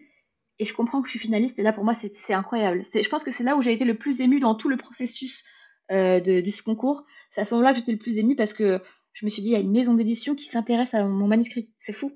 Du coup, j'ai appelé toute ma famille pour leur raconter. Euh, et tout le monde était super content pour moi. Eux, ils me voyaient déjà gagnante et moi, j'étais là, oulala, là là, restons tranquilles en face de moi, il y a du lourd quand même. Il y a des sacrés, des sacrés manuscrits, euh, enfin des sacrés pitch en tout cas, parce que moi, j'avais pas lu les manuscrits. Du coup, je suis restée hyper détachée. Alors que j'étais très positive sur le concours, à ce moment-là, j'ai vraiment eu un doute et je me suis dit, bon, je vais peut-être pas gagner. Euh, prends sur toi, voilà. Enfin, mets-toi en condition pour perdre. T'avais regardé les vidéos? Est-ce que ces vidéos-là, TikTok, étaient à disposition Tout le monde pouvait les regarder? Ouais, ouais, ouais. En fait, toutes les, toutes les vidéos étaient référencées sous le hashtag AR de premier roman. Euh, pour le coup, moi, j'ai pas, pas tout regardé parce qu'il y en avait quand même plus de 200. Mais euh, quand la, la maison d'édition a annoncé les finalistes, ils ont passé tous les pitchs. Donc du coup, c'est là où je me suis attardée dessus j'ai dit ah bah tiens, voyons qui on a en face. Il y avait vraiment des, des belles choses. Ouais. T'as eu un petit peu peur. De... Tu t'es dit oula. Bah franchement, je me suis dit ça, ça a l'air. Enfin, ils ont tous l'air euh, géniaux. Et tu sais, je, je, suis arrivée à un point où je me suis dit celui qui gagne, ça va être celui qui mérite. Tu mm. vois, si c'est pas moi, c'est pas grave, il méritera ou elle méritera autant que moi. D'accord. Et tu avais déjà fait lire ton histoire à des personnes extérieures ou pas? J'avais, alors pour participer à, ce concours, j'avais euh, j'avais terminé ma, ma réécriture et j'avais fait bêta lire ce roman à, à 4 ou 5 bêta lecteurs parmi mes proches. Mhm. Et c'était la première fois que je faisais lire mon roman, donc euh, je peux dire que j'avais vraiment peur parce qu'en plus, moi, je comptais vraiment l'envoyer dès leur retour, quoi. Enfin, en prenant en compte le retour, bien sûr, mais juste après. Et je me suis dit, s'ils me disent que c'est nul, alors là, je sais pas ce que je fais. Euh, et, heureusement, ils ont beaucoup aimé le roman et donc du coup, euh, ça m'a vraiment rassuré sur ce que je faisais. Mais c'était un risque parce que c'était la première fois que quelqu'un d'autre le lisait, rentrer dans cet univers et je me suis dit, s'il faut, c'est compliqué. S'il faut, ils vont pas aimer. Et au final, euh, tout a fonctionné, donc ça, c'était vraiment génial. Ils ont été objectifs quand même, parce que des fois, tu sais, euh, soit tu as des personnes qui vont être un peu euh, brutes de décoffrage, tu vois, ils vont pas du tout prendre de pincettes, et puis ils vont te dire ça, j'aime pas, j'aime pas, mais sans beaucoup d'explications, enfin, tu vois, de justification, c'est pas très argumenté. Ou alors, des fois, tu as l'effet inverse, tu vois, c'est mamie, elle est tellement fan de toi, tu es sa petite fille que tout ce que tu fais, c'est génial. Mais du coup, on n'a pas un avis très, euh, très objectif. Est-ce que toi, tu avais quand même euh, des personnes qui avaient un esprit critique et qui ont osé te dire euh, s'il y avait des points qui étaient peut-être un peu plus faibles que d'autres, etc. j'ai eu les deux, moi. J'ai eu ma mère, déjà en bêta lectrice. Euh, ma mère qui était là, mais c'est super ce que tu fais et, euh, et, du coup, alors moi, j'avais, j'avais, j'avais acheté la fiche de bêta lecture d'Annelle Chaudet, je sais pas si tu vois qui est Annelle. Et elle a fait une fiche de bêta lecture que j'ai achetée pour pouvoir la donner à mes bêta lecteurs pour qu'ils, savent, pour qu'ils sachent par où passer parce qu'ils sont pas professionnels. Donc forcément, pour eux, ils, ils, savent pas par où commencer. Et du coup, ça les a vraiment guidés sur, sur leur retour. ma mère a été je n'ai pas vraiment compté comme une bêta lectrice, voilà, parce que elle n'a pas fait vraiment de retour sur la structure ou quoi. C'était vraiment, bah ça c'est super. Oh bah quand est-ce qu'ils s'embrassent ou ce genre de choses, tu vois. Ouais, d'accord. La, la, petite fangirl. ouais.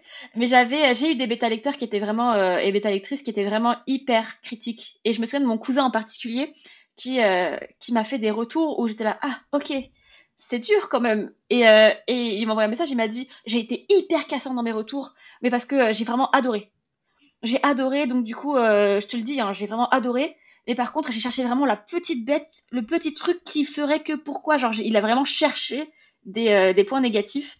Et donc, du coup, euh, il a été hyper, hyper incisif dans ses, dans ses retours. Et moi, ça m'a beaucoup plu. J'ai adoré ça.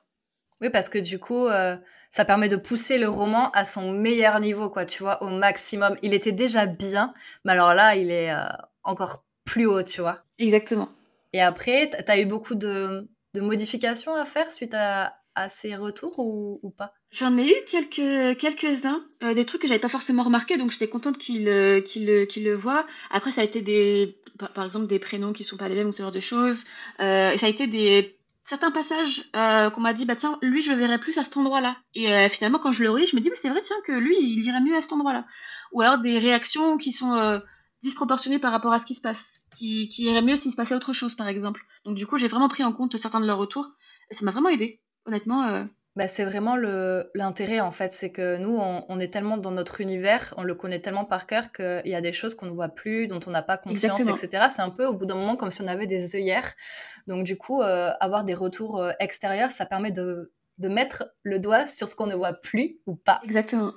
Tout à fait. C'est vrai que même si des fois, euh, on n'a pas forcément envie de refaire un gros travail de réécriture, une fois qu'il est fait, on est super fier parce qu'on voit très bien toutes les améliorations apportées et on voit que ça a vraiment servi le roman. Donc, euh, Exactement. On peut se dire que euh, c'est une montagne à surmonter, mais au final, c'est pour la bonne cause. quoi. C'est une, une, bonne chose de le faire. Exactement. Et puis, ça fait partie du travail d'auteur de toute façon, donc on peut pas y couper. quoi. c'est ça. Et entre le moment où tu as envoyé ta candidature et euh, le moment où, où on t'a annoncé que tu étais finaliste, il s'est passé combien alors, c'était le 31 mars que j'ai participé, le dernier jour du concours, et on m'a annoncé en mai, je crois, début mai, quelque chose comme ça, donc c'était un peu plus d'un mois. Oui, donc rapide. Ouais, très rapide. Et après, euh, entre ce moment-là et euh, l'annonce que c'était toi la lauréate, il s'est passé combien de temps? C'était un mois après, quasiment. Ok, ah oui, donc ça s'est passé très vite, en deux mois, c'était fait, quoi. Ouais, ouais, ouais. D'accord. Et qu'est-ce que. Alors, il me semble que tu étais en voyage quand euh, tu as su que tu étais euh, la gagnante. Qu'est-ce que, qu'est-ce que ça t'a fait? C'est... Tu pensais plus ou ça t'arrivait quand même d'y penser? Et j'y pensais tous les jours. Ah ouais Tous les jours du voyage, je, je checkais mes mails. En fait, je pensais qu'on allait m'envoyer un mail pour me dire. Et du coup, j'ai checké mes mails et je voyais pas de mail et je me disais, bon, bah, bah c'est pas grave, tu vois, j'essaie de me dire, euh, de toute façon, je suis en voyage. Mm. Donc, j'étais très content d'être en voyage parce que je me suis dit, si je perds, bah, je suis quand même en voyage avec mes copines. ça va être génial. Et en fait, euh, c'est arrivé un, un, soir, enfin un soir pour moi parce que j'étais en Corée, mais, euh, mais du coup, j'étais partie faire de la randonnée avec une copine. Je rentre euh, à l'hôtel le soir, je vais pour prendre une douche, mettre un peu de musique, tu sais, pour m'enjailler dans ma douche. Et, et au final, je vois un message de mon éditrice qui me dit bah, J'ai essayé de t'appeler, n'hésite pas à me recontacter, encore toutes nos félicitations, ce genre de choses. Et je te dis Attends, attends, félicitations, pourquoi? Je vais voir ma copine et je lui montre le message, elle me dit bah, T'as gagné. Et, et, du coup, je, je conviens d'un rendez-vous quelques heures après, donc il était 21h en, en Corée du Sud, mais genre 15h en France, quelque chose comme ça. Euh, et, du coup, Elsa, mon éditrice, me dit que j'ai gagné, que mon manuscrit a été, euh, préféré en majorité par les membres du jury. Et très vite, elle enchaîne sur, euh, sur ce qui va se passer par la suite, donc on rentre dans le, dans le concret direct. Ah oui, donc t'as pas finalement trop, on va dire, d'espace pour jubiler un petit peu pour profiter que déjà te parle du travail qui vient derrière, bah, c'est ça? on a quand même on a, on a, quand même jubilé ensemble. Ouais. bravo, félicitations, euh, c'était vraiment quelque chose de super. Et euh, du coup, est-ce que, enfin, le cours m'explique que quand je vais rentrer, il va falloir que je lui envoie mon, mon manuscrit pour que eux ils commencent euh, les corrections éditoriales parce que quelque part les délais étaient très serrés. Le, le roman est sorti en novembre pour une annonce en, en, juin, donc du coup il y a eu tout l'été pour faire les corrections éditoriales, ce qui est quand même assez court. Enfin, je trouve que c'est court, mais mais ouais, c'était, on est directement rentré dans le vif du sujet. Moi, personnellement, ça me plaît. Donc, euh. Je suis en train de calculer sur mes doigts. Euh, ça, fait, euh, ça fait cinq mois, en fait, entre l'annonce et la sortie du livre. Donc effectivement, c'est très très restreint, surtout qu'évidemment, il faut l'envoyer en impression bien avant la sortie. Donc c'est encore moins de cinq mois le travail édito. Ouais, ouais, ouais. Donc c'était très court. Comment comment t'as fait du coup? T'as serré les dents T'as fait des nuits blanches Ou ça s'est passé de manière intense mais assez fluide quand même? Il y a alors il y a eu des moments hyper intenses. Ouais. C'est-à-dire que c'était pas intense tous les jours pendant trois mois où je, où je dors plus. Hein. Ça a été bah, quand elle a corrigé le manuscrit, bah moi c'était le moment où je pouvais me reposer. Mais elle corrige super vite. Mais c'est ça. Elles sont, incroyables. J'ai l'impression que ça fuse. Tu te dis, mais euh, enfin, elles travaillent combien d'heures dans la journée, quoi?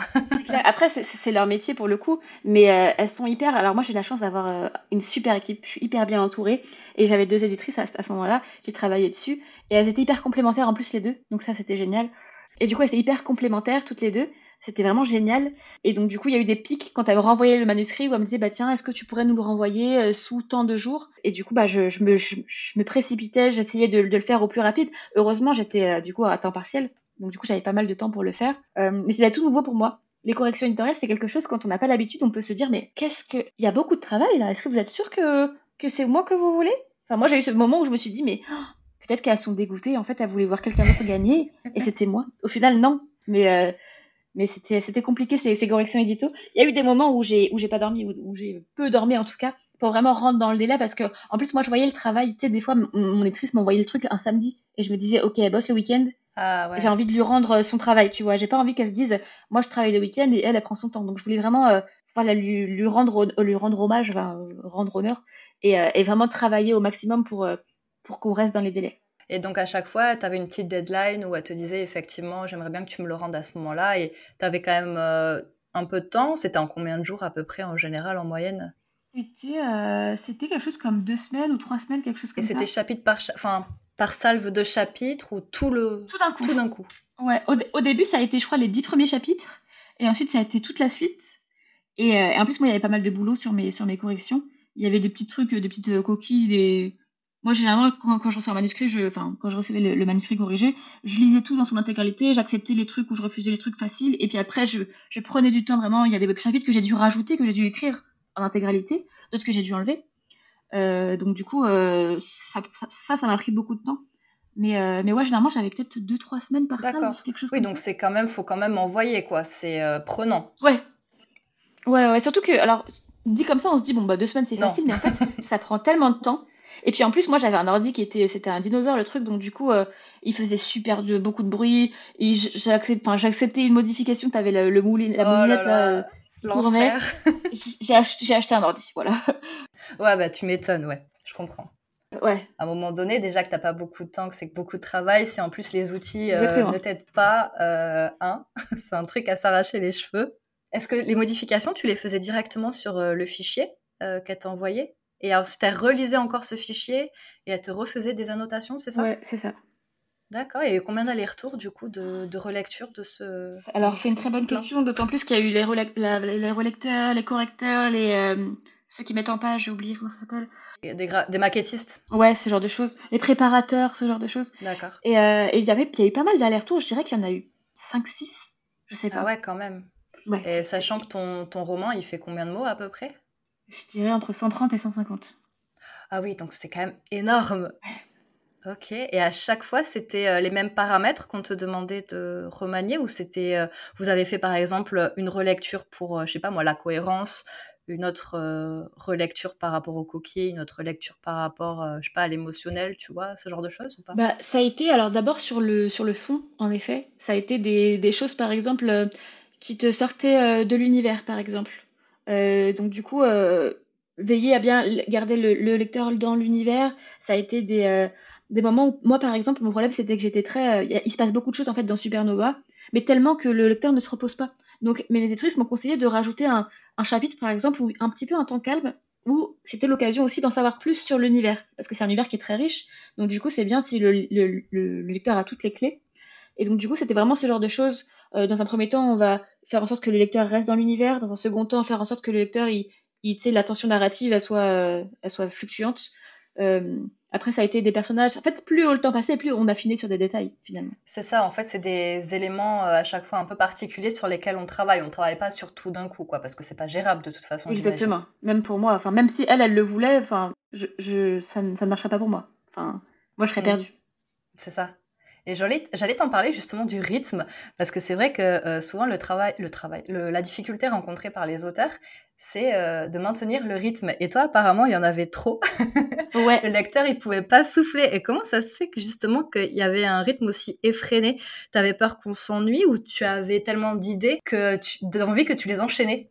Je pense que j'avais. Alors, j'ai pas eu peur qu'on s'ennuie parce que pour moi, c'était l'histoire, elle était comme ça. Euh, mais effectivement, il se passe beaucoup de choses il se passe beaucoup de choses, il y a plein de personnages aussi, donc du coup, il y en a plein qui sont mis euh, dans, dans, l'histoire. Euh, j'ai pas fait exprès qu'il y ait beaucoup de rythme, en fait, c'est juste l'histoire qui se déroule comme ça. Et dans mon tome 2, c'est pareil. Et je, hier, je me suis endormie en me disant, il y a quand même beaucoup de, beaucoup de trucs qui se passent dans ce tome 2. Et, euh, et ouais, je sais que j'ai tendance à, à, faire les choses compliquées très facilement et faire les choses très faciles et galérer pour des choses faciles, tu vois. Ah. Mais ouais, il se passe effectivement beaucoup de choses. C'est pas voulu. C'est juste euh, les personnages qui m'inspirent et du coup j'ai envie qu'il se passe ça. Et ça colle avec l'histoire, donc c'est ce que j'ai envie de raconter. C'est marrant, je trouve que tu as plus de facilité à faire des choses compliquées. Moi, c'est l'inverse. C'est vrai. Quand c'est compliqué, en fait, je veux faire tellement compliqué ou je cherche tellement toujours à ce que ce soit réaliste et euh, tu vois que tout tienne bien, que ce soit cohérent. Je vais trop loin dans la réflexion des fois et euh, du coup, je, je pars trop dans la stratosphère, à mon avis. et je me perds, tu vois. Et toi, c'est l'inverse. C'est la première fois que j'entends ça. Je trouve ça génial d'avoir une facilité à faire des choses compliquées et de galérer à faire des choses simples. Bah, c'est cool et en même temps, c'est un peu moins cool parce que c'est dans tous les aspects de ma vie que ça, que ça se passe comme ça. Et même quand j'étais à l'école, j'avais des super notes là où tout le monde galérait. Par contre, des trucs super faciles, j'avais des notes nulles. Et en fait, euh, t'es content parce que tout le monde galère et toi, tu galères pas. Mais par contre, quand tout le monde réussit, toi, t'es là, bon, bah, je suis nulle. Comment je peux réussir à ne pas faire ça? Ouais, t'es un peu à l'inverse des autres en fait. Ok.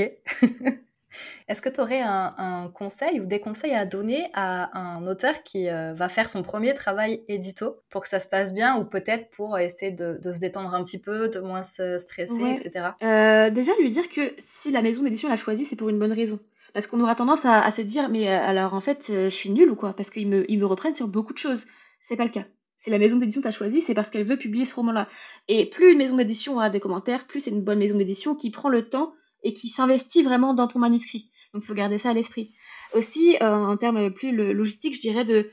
Bah, je sais pas si c'est un bon conseil, moi c'est comme ça que je fais, de, vraiment lire tout le manuscrit avant de d'accepter ou de refuser, de, de se lancer dans les corrections immédiatement, prendre du recul, regarder tout ce que, tous les commentaires qui ont été faits pour avoir une vision d'ensemble, faire les petites choses dès le début, pour avoir l'impression d'avancer. Moi, je sais que si je me mets sur les trucs très compliqués dès le début, qui me prennent beaucoup de temps, je me dis, mais oh, je n'avancerai jamais. Alors que si j'avance et que je fais euh, le gros de, la, la, correction, je me dis, ok, j'ai avancé. Et ensuite, petit à petit, je vais sur les corrections qui, sont plus, qui demandent plus de travail. Donc, je dirais ça, ouais. D'accord, progressivement. C'est des bons conseils.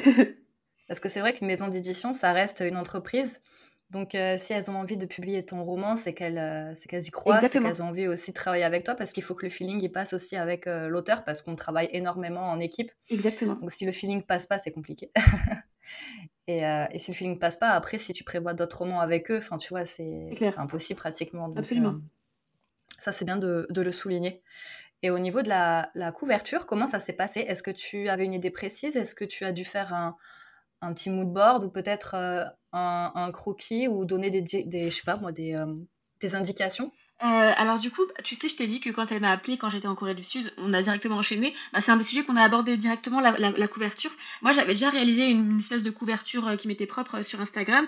Et Monitrice m'a dit, écoute, j'ai vu cette couverture-là. nous, on est alignés avec ça. C'est exactement ce qu'on imaginait. Donc du coup, si ça te va, on va partir sur ça. Donc moi, j'étais aux anges parce que moi, j'avais ma phobie qu'on mette un humain sur ma couverture. Donc du coup, c'était, euh, je voulais cette, euh, cette, euh, cette roue du zodiaque entre guillemets avec les constellations. Et donc du coup c'est ce qui avait été fait. Au début elle n'était pas comme comme je l'avais imaginé quand ils m'ont en fait ils m'ont fait une proposition. C'était pas exactement comme ça que je l'avais imaginé. Donc du coup j'ai demandé à, changer certaines choses qui ont été changées. Et du coup bon c'était assez rapide. Il n'y a pas eu énormément d'échanges. Ils en étaient d'ailleurs les premiers désolés. Mais euh, heureusement, ça collait avec ce que je, ce que j'imaginais. Donc du coup, ça a été euh, juste génial. En fait, le fait, je pense qu'on ait éclairci ce point dès le départ, qu'on était aligné sur le, sur l'objet principal de la couverture, ça a fait qu'on a pu partir sur des bases qui étaient les mêmes dès le début. C'est hyper important parce que c'est le premier contact que va avoir euh, un lecteur avec le roman. Donc du coup, c'est vrai que c'est très important. et effectivement, j'ai vu la, version que tu avais faite toi, et c'est le même esprit, effectivement. Ouais, ouais. Donc ça, j'étais vraiment ravie. C'est cool. Donc, tu as des, petits, des petites qualités de graphiste, c'est bien. ouais, ouais. C'est la communication que veux-tu? Il faut que mon master serve à quelque chose. Oui, c'est vrai, c'est vrai. Est-ce que euh, maintenant que tu as euh, sorti le, premier euh, tome, comment tu envisages l'écriture du tome 2 Est-ce qu'il y a des choses qui ont changé dans ta tête par rapport à, cette deuxième écriture ou est-ce que c'est juste la continuité et, Honnêtement, c'est juste la continuité. En plus, moi, j'ai pas arrêté d'écrire, tu sais, j'ai pas pris de pause entre le 1 et le 2. j'ai écrit le 1, bon, j'ai fait toutes les corrections. Pendant que je corrigeais pas, j'écrivais le 2. Enfin, je planifiais le 2. Et donc du coup, bon, j'ai très très bien planifié et ça m'aide énormément. Encore une fois, je suis tellement ravie d'avoir mon petit tableau où je sais ce qui va se passer dans chaque chapitre. Je suis pas là en train de me dire attends mais qu'est-ce que je vais faire? Je sais ce qui va se passer et donc du coup, ben j'écris et je suis très je suis très à l'aise pour écrire et c'est vraiment la continuité. C'est euh, c'est un flux permanent donc du coup, je suis très contente bien sûr des moments où, je galère un petit peu plus, mm. mais euh, je suis globalement hyper satisfaite. Ça se passe super bien pour l'instant donc je suis contente. Bon, j'ai un peu de retard parce que je suis toujours en retard, mais ça se passe bien. D'accord, oui, avec un travail à côté et tout, quand même, c'est pas mal. Surtout que moi, je passe, euh, voilà, c'est un, un, peu personnel, mais je passe en 35 heures euh, pendant les vacances scolaires. Donc, du coup, à chaque fois que c'est les vacances scolaires, j'ai un peu moins de temps pour écrire. Donc, il faut que je, me calibre avec ça aussi. Et t'écris combien d'heures par jour à peu près, du coup, en moyenne? Enfin, euh, Tu t'astreins, du coup, à une discipline ou tu te dis, je me mets à écrire et puis on voit ce qui se passe? Alors, je calcule pas le nombre d'heures que je passe. Je devrais peut-être pas les meilleures conditions d'écriture, mais en fait, moi, je, vise le nombre, un nombre de mots par jour. En fait, je me dis, j'écris 1000 mots, que ça me prenne une heure ou que ça me prenne 6 heures j'écris 1000 mots. Bien sûr, si ça me prend une heure et que je suis encore inspirée, je continue. Ou même si ça prend 6 heures et que je suis encore inspirée, je continue. Mais je me dis, aujourd'hui, je me mets à l'écriture, j'écris 1000 mots. Si au bout d'une heure j'ai écrit 1000 mots, ce qui n'arrive jamais, hein, euh, je peux faire autre chose, je peux sortir, je peux faire ceci, cela. Si j'ai pas fini, bah, je reste devant mon ordi jusqu'à ce que j'ai écrit 1000 mots. Il y a des fois où je me mets vraiment une plage horaire ou 4 heures d'écriture, mais 4 heures d'écriture, j'écris vraiment pas beaucoup, genre j'écris 2000 mots max. Et je me dis, ouais, les gens qui écrivent 2000 mots en une heure, c'est c'est incroyable. Moi, je suis très facilement déconcentrable aussi. Oui, après, c'est chacun son rythme, en mm. fait. Euh, moi, je sais que j'écris pas beaucoup de, de, mots non plus par session mais euh, ça, ça mouline quand même beaucoup entre, entre les sessions, donc ça avance quand même. C'est ça. T'écris pas devant ton ordi, mais t'écris quand même un peu dans ta tête. Exactement. Et pour planifier, enfin, t'as fait comment exactement dans le sens où t'avais ton point A et t'avais ton point Z? tu te dis bon, comment on arrive, on en arrive là? Ou est-ce que tu dis on va la prochaine étape et après la prochaine étape, comment tu fais pour euh, planifier tout ça? Parce que trois tomes, c'est quand même beaucoup d'éléments à planifier. Ouais, alors là dans le tome 2, je savais où je commençais, forcément parce que c'était euh, juste après le tome 1. Euh, je savais où je terminais et j'avais des, grands moments, des temps forts dans le roman que je voulais inclure. Et ensuite, euh, du coup, le début du tome 2 a été très fluide parce que bon, j'avais déjà une idée assez claire de ce qui allait se passer. Et c'est le milieu du roman où ça a été un peu. je savais ce qui allait se passer, mais il fallait que. En fait, en l'écrivant, je me suis rendu compte que. Ah oui, ok. Donc là, ça va se passer comme ça, ok, d'accord. Donc j'ai inclus d'autres choses qui pouvaient, enfin des petites idées que j'avais que du coup j'ai inclus dedans. Et après, à la fin, c'était ce que j'avais déjà imaginé. Donc pour le coup, le tome 2 a été très fluide parce que j'avais une idée assez globale de ce que je voulais. Il fallait juste que je sache dans quel chapitre il allait se passer quoi. Donc ça a été euh, finalement hyper simple. Le tome 3, j'ai une vision qui est un peu euh, plus floue. Donc du coup, je pense qu'au niveau, au moment de planifier le tome 3, ça va être un peu plus compliqué, même si je pense que quand je planifierai le tome 3, j'aurai déjà bien fini le tome 2. Donc du coup, ça sera très à plat pour moi et je pourrais partir sur de bonne base. Oui, tu aurais déjà, auras déjà plus avancé sur la réflexion. Mm, mm, donc en fait, tu es un peu euh, hybride, c'est-à-dire que tu vas planifier, mais c'est plutôt les grandes lignes et tu avances au fur et à mesure comme ça. Euh. Ouais. Enfin, c'est un mélange des deux en fait. Mm, ouais. Bah, écoute, on arrive à la fin de, de l'interview. Est-ce qu'il y a euh, un sujet que tu souhaites aborder que, que j'aurais pas forcément abordé moi-même bah, Écoute, pour le coup, j'ai l'impression que tu as été très complète. Ouais, bah écoute, j'essaye. j'essaye, j'essaye. Est-ce que tu penses déjà à un après euh, Supernova ou est-ce que pour l'instant c'est vraiment focus? Non, non, j'ai euh, plein d'idées en vrai. J'ai toujours euh, fourmi d'idées que je note sur un petit cahier à chaque fois. Des fois, j'ai même envie de, sortir de Supernova pour écrire d'autres choses. Mais j'ai vraiment envie de mettre un point à, final à cette trilogie, d'autant plus qu'il y a des lecteurs qui, qui commencent petit à petit à attendre la suite. Ça, ça me fait énormément plaisir et euh, j'ai envie de leur rendre ce qu'ils m'apportent en, vraiment euh, donnant tout ce que j'ai pour cette trilogie. Mais c'est vrai que je pense déjà à ce qui va se passer après. J'ai quelques idées en tête. D'accord, mais comme euh, la, la, première idée, en fait, ton, ta toute première idée de roman, c'était vraiment Supernova. Après, tu as eu plein d'idées qui ont découlé suite à ça, en fait. Ça s'est libéré un peu dans ton imagination Oui, en fait, moi, je, je, je m'inspire vachement de, de, de, ce qui se passe autour de moi. Donc, du coup, je vais avoir une idée, puis je vais me dire, ah, bah tiens, ça, c'est marrant. Et puis je vais la creuser, creuser, creuser. Je me dis, mais en fait, ça pourrait, je pourrais raconter cette histoire. Et du coup, j'adapte sur un petit cahier. Est-ce que je serais capable de le faire? Ça, je sais pas. Mais en tout cas, j'ai plein de petites idées comme ça qui me viennent où souvent ça part de ma vie réelle. Et on est toujours sur de l'imaginaire ou pas forcément? Pas forcément. Il y a de l'imaginaire, il y a, bah, il y a une comédie romantique que j'aimerais écrire et je me demande si j'arriverai, vu mes problèmes avec la romance. Oui. Euh, mais ça me tient à cœur, c'est une histoire qui est très drôle. En tout cas, dans ma tête, elle l'est, elle vachement. Et en plus, elle, je pense qu'elle elle ferait, euh, elle plairait bien. Tu sais, c'est un peu euh, avec une vibe Bridget Jones. Ah oui, d'accord. Mhm. J'aime beaucoup. Mais j'espère que j'arriverai à l'écrire un jour. Bah, après, pour ce genre de choses, tu peux travailler un peu sur la forme pour voir s'il y a des choses qui coulent de manière plus fluide pour toi. Par exemple, bah, Bridget Jones, c'est un journal intime à la base. Mm, mm. Ça peut être un peu plus classique, mais au niveau de la forme aussi, tu peux essayer de trouver des choses qui te débloquent un petit peu ou qui sont plus faciles pour toi. Et après, des fois, quand on a un peu de mal avec un genre, faut pas hésiter à aller contacter des auteurs qui écrivent dans ce genre-là pour avoir aussi des petits conseils, des petits tips. C'est vrai qu'on n'ose pas forcément faut pas hésiter à se faire aider, en tout cas, si des fois on rencontre des difficultés, quoi. Parce que même si on est super bon, par exemple, dans la fantasy, c'est vrai que le thriller, c'est pas du tout la même chose. Ah ouais. Donc, euh, on peut être super bon dans un genre et dans un autre avoir beaucoup plus de difficultés, quoi. Mm, mm, mm, c'est clair. Et est-ce que tu aurais euh, des conseils que tu aimerais euh, donner qui te semblent importants pour toi dans la pratique de, de l'écriture? Des conseils pour d'autres auteurs? Ouais. Je dirais de ne jamais arrêter d'écrire. Euh, tu as des moments où tu vas avoir, euh, tu vas être en, down, tu vas plus croire en toi, tu vas plus croire en ton manuscrit. Écris. Même si t'écris pas ce roman-là, même si t'écris autre chose, ne cesse jamais d'écrire. Ce serait, je pense, mon, conseil le plus important. Euh, c'est pas, pas une occupation très facile. C'est pas tout rose. Euh, généralement, on, pense qu'on a un don, qu'on l'a pas. Pas du tout. Tout le monde peut écrire à partir du moment où il se donne les moyens et où il, il, se forme quelque part parce qu'on on n'ose pas forcément dire qu'on a besoin d'aide. Et c'est ce que tu disais juste avant, tu vois, de, se faire aider par exemple d'autres auteurs. Euh, c'est important de, pouvoir se former, d'avoir les bons outils pour écrire. Donc ne pas hésiter à, demander de l'aide. C'est vrai qu'il n'y a pas vraiment d'école. Euh, en tout cas, si, il y, a, deux, trois petites formations, tu vois, qui existent, mais euh, il n'y a pas forcément beaucoup de place, elles sont pas forcément très connues. Et c'est un peu onéreux aussi. Aussi. Et donc, du coup, c'est vrai qu'il faut se former soi-même, et c'est pour ça qu'il y a des personnes aussi qui abandonnent, parce que bah, c'est à toi de faire tout le boulot. Exactement. Mais au final, euh, c'est une belle aventure qui apporte pas mal de choses. Et si c'est vraiment ton truc, à un moment donné, euh, faut pas abandonner, pas hésiter à. Ne serait-ce que sur Instagram, il y a plein de conseils gratuits euh, qu'on peut suivre qui sont pertinents. Après, on, en prend, on en laisse. Il hein. faut, faut, tester, voir ce qui nous convient. Mais puis surtout, ouais, continuer à écrire et, et faire lire aussi à, à d'autres personnes pour avoir des retours constructifs, réécrire. Et puis après, pas hésiter à envoyer son roman en maison d'édition ou à l'auto-éditer parce que faut bien commencer à un moment donné, quoi. C'est ça, ça peut faire peur, mais euh, c'est une belle aventure. Il y a eu des moments, toi, où tu as connu des, euh, des downs assez euh, forts? J'ai jamais, j'ai jamais envisagé d'arrêter d'écrire ce roman. mais comme je te dis, je suis quelqu'un de très, très optimiste, très positif. Je me suis toujours dit que j'allais réussir. Ah, je manifeste beaucoup, tu sais, je suis là, là je, je vais réussir, je, je, suis écrivain, je suis écrivain. j'ai toujours cru en moi, et je pense que c'est hyper important de, de, toujours croire en soi, de toujours penser qu'on peut y arriver. C'est le premier pas en fait vers, euh, vers le, le succès, vers la réussite. Si on pense qu'on n'y arrivera pas et qu'on est nul, c'est très compliqué parce que il y a personne d'autre que toi qui va croire en toi mm. dans un premier temps. Donc si toi tu t'aimes pas ou si t'arrives pas à croire en toi, c'est très dur d'espérer que les autres le fassent à leur tour. C'est ça. Donc moi j'ai toujours euh, j'ai toujours cru en moi. Il y a des moments où c'était très compliqué où j'arrivais pas à écrire et je me suis dit est-ce que j'arriverai à l'écrire? Après je me dirais ok oui tu vas le faire, tu vas y arriver peu importe le temps que ça prendra, c'est pas une course. Hein. c'est pas même si tu dois mettre toute ta vie à l'écrire, tu l'écriras. En fait, on est à la fois notre propre bourreau, notre propre super-héros. Je vois hier, je discutais avec, je crois que c'est Marine, je, ne veux pas me tromper, qui écrit La Reine enchaînée.